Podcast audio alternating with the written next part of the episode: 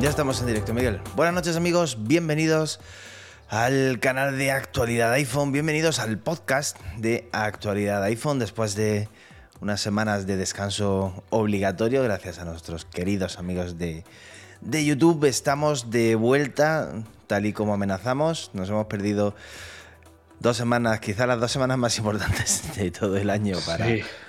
para un canal de Apple como el nuestro, pero ¿qué vamos a hacer? Casualidades de la vida. YouTube nos ha querido castigar justo en estas dos semanas por un vídeo de hace más de un año y por otro de hace meses, en el que analizábamos una peligrosísima eh, aplicación de, disponible en el App Store. En fin, De IPTV, sí. eh, bueno, esa fue la primera y la segunda fue una que permitía hacer PIP en YouTube.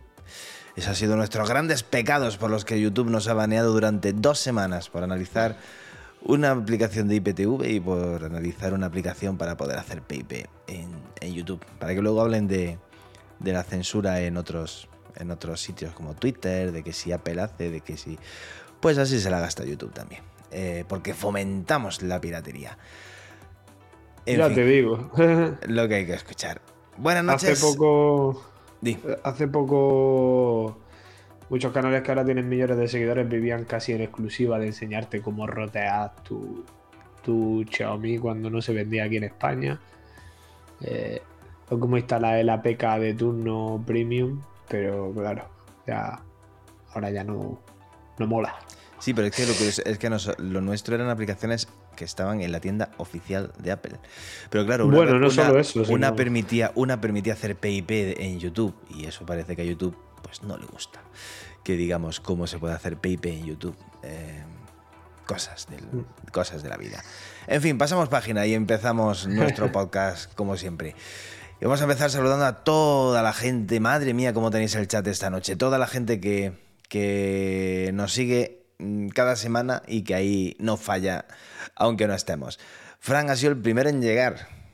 Toma nota. El primero en llegar, Miguel, ha sido Fran. Pericote el segundo, Jesús Alonso, eh, Tony Sanz, José Luis Pizarro, eh, Carmen Mercadal, eh, Raúl Avilés, eh, Nacho García Galicia, todos nombres muy conocidos. J desde Buenos Aires, eh, también está Juan Luis Ugalde, está José Luis Martínez, Arturo Soto Salgado desde Sinaloa en México. eh, está todo el mundo aquí preguntando qué es lo que le pasa a tu micrófono, Miguel. Parece que tienes una lámpara de estas de lava en vez de un micrófono. Un montón de luces, ya sabes que todo para que mole en este mundillo de, de las retransmisiones tiene que tener muchas luces de muchos colores. Pues eso, pues un micrófono que tiene muchas lucecitas. Eh, ¿Quién iba a decir? Hace unos años te dicen, le vamos a poner luces a un micrófono y te vamos a cobrar 300 pavos. Eh, y seguro que más de uno hubiera dicho, anda, venga ya. Bueno, Eh, no, lo hemos, no, lo- no hemos podido lucir el nuevo setup por esto de la del ban, por así llamarlo, de la censura de, del, de- de- del YouTube. Pero como os quejabais tanto, me he montado aquí un setup con una cámara, con un. Ya está. A ver si me ficha Ibai, socio. ¿Te imaginas? Hacemos un- una review.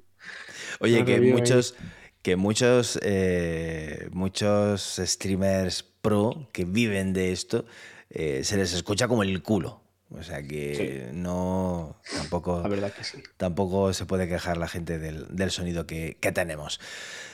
Bueno, saludamos también a los que siempre que manda algún toque por Twitter. Saludamos también a los que nos escuchan a través de la aplicación de podcast que prefieran, ya sea Apple Podcast, ya sea mm, cualquier aplicación para iPhone. Estamos también en Google Podcast, en Spotify, estamos en en Evox, estamos... ¿Dónde más estamos? Estamos en todos lados.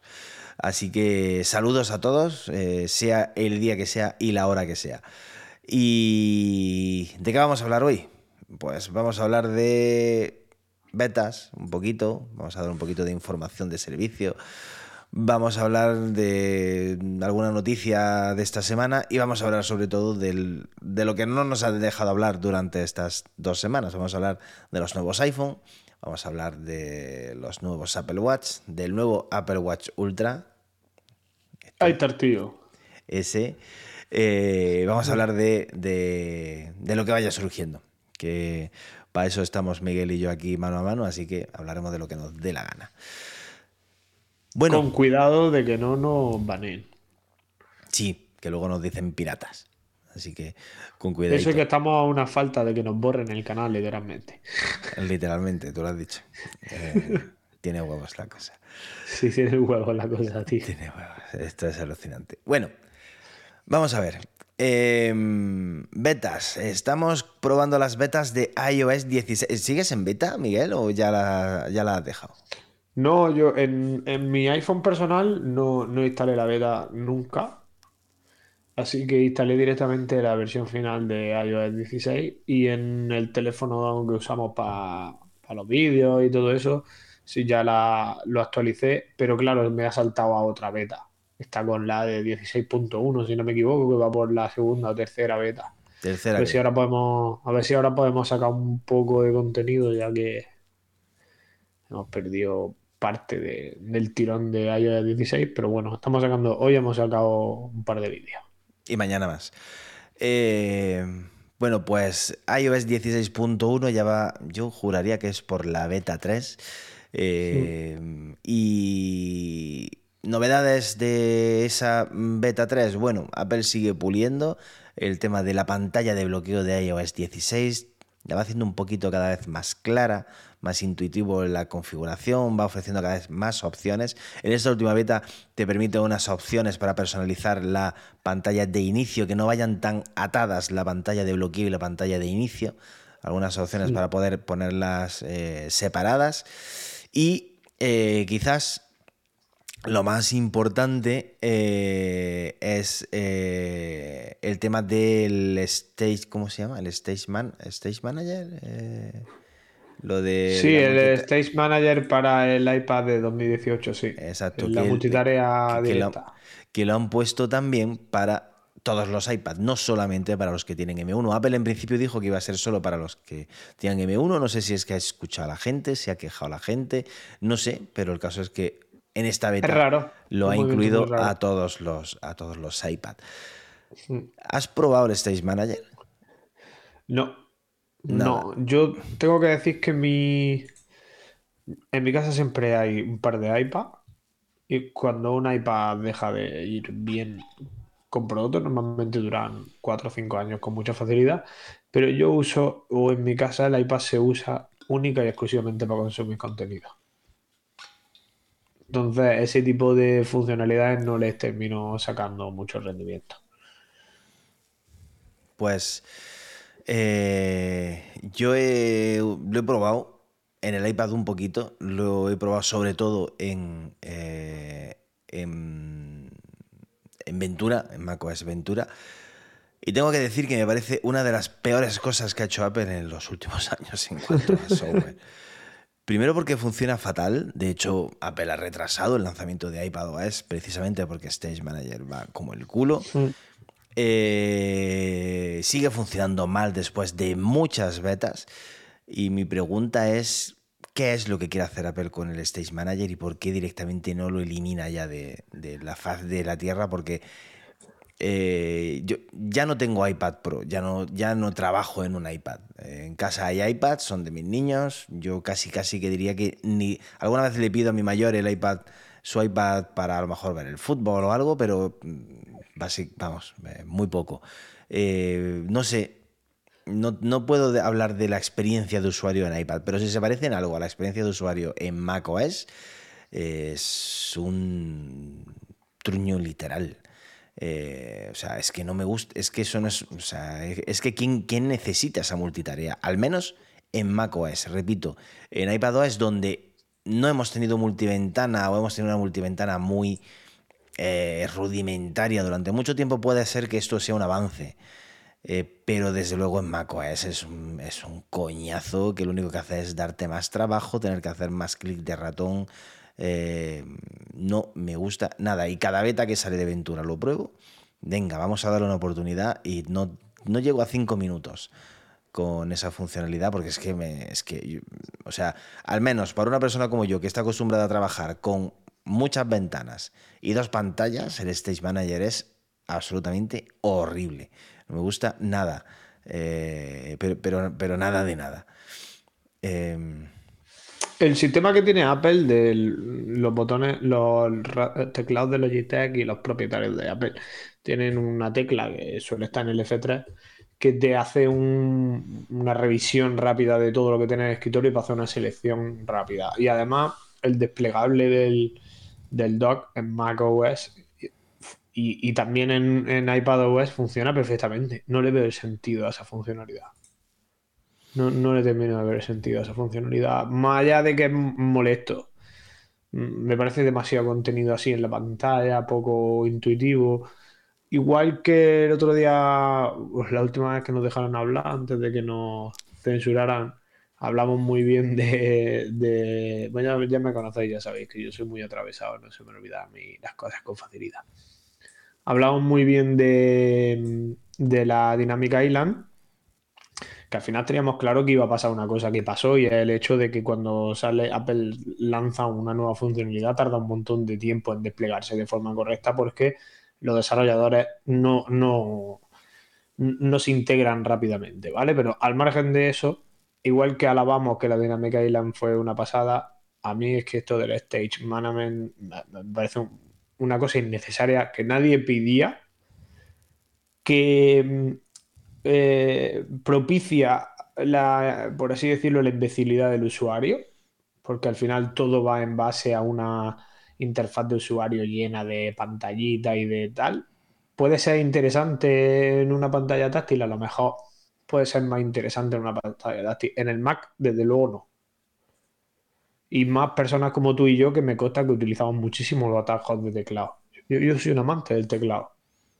Cuanto menos tenga que utilizar el ratón, mejor. Yo es que tengo una cosita que te recomiendo que algún día te lo pidas para Reyes, que se llama Stream Deck, que es una maravilla, iba a decir un taco. es una maravilla y no uso ya, es que utilizo el Stream Deck, no utilizo los atajos de teclado. Eh, ya, me, ya hasta se me han olvidado, porque es una auténtica maravilla, pero, pero Mira, sí, pero eh, viene a ser un sucedáneo, o sea, viene a ser una. Son atajos de teclado. En, atajos de teclado. En botones. botones súper chulos, configurables, eh, que son pequeñas pantallitas LED, pequeños botones LED que te muestran iconos y cosas, pero al final son atajos de teclado. Eh, sí, lo que, lo que intentó Apple hacer con la basura de la Touch Bar. exacto. el, mira, yo te digo mi, cómo, lo ve, cómo lo veo eh, que seguramente no será lo que pasó, pero yo te digo cómo lo veo. A mí me da la impresión de que o sea, llevamos mucho tiempo pidiendo la multiventana en el iPad, pero una multiventana de verdad, no esa multiventana tan rígida, tan encorsetada que Apple nos ofrecía con iPadOS desde el principio, eh, que al principio iba bien, pero que, bueno, conforme el iPad iba pudiendo hacer más cosas, pues obviamente la gente va pidiendo más eh, en hmm. ese iPad. Y yo creo que por no dar una, multiventana como la que se puede dar, por ejemplo, en macOS o una cosa muy parecida, que es perfectamente posible en iPadOS, pero perfectamente posible, y que además, teniendo en cuenta que en el iPad Pro, por ejemplo, eh, prácticamente, no sé, no conozco a nadie que tenga un iPad Pro que no utilice un teclado y un ratón, o un teclado con trackpad incorporado, no conozco a nadie. Eh, que porque es que es, al final es la idea del iPad Pro, eh, hmm. perfectamente, o sea, es que puedes hacer una multiventana normal y corriente como la de macOS. Parece que Apple está empecinada en que eh, el iPad no tenga nada parecido a macOS y ha dicho, tenemos que hacer una nueva multiventana.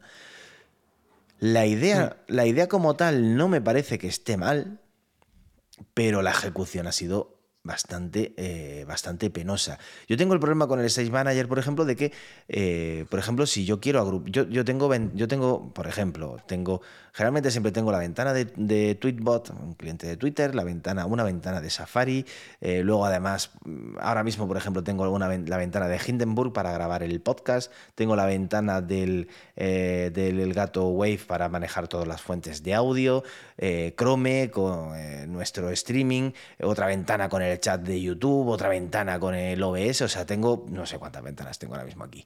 Eh, y yo, mm, bueno, las voy manejando, las coloco y tal.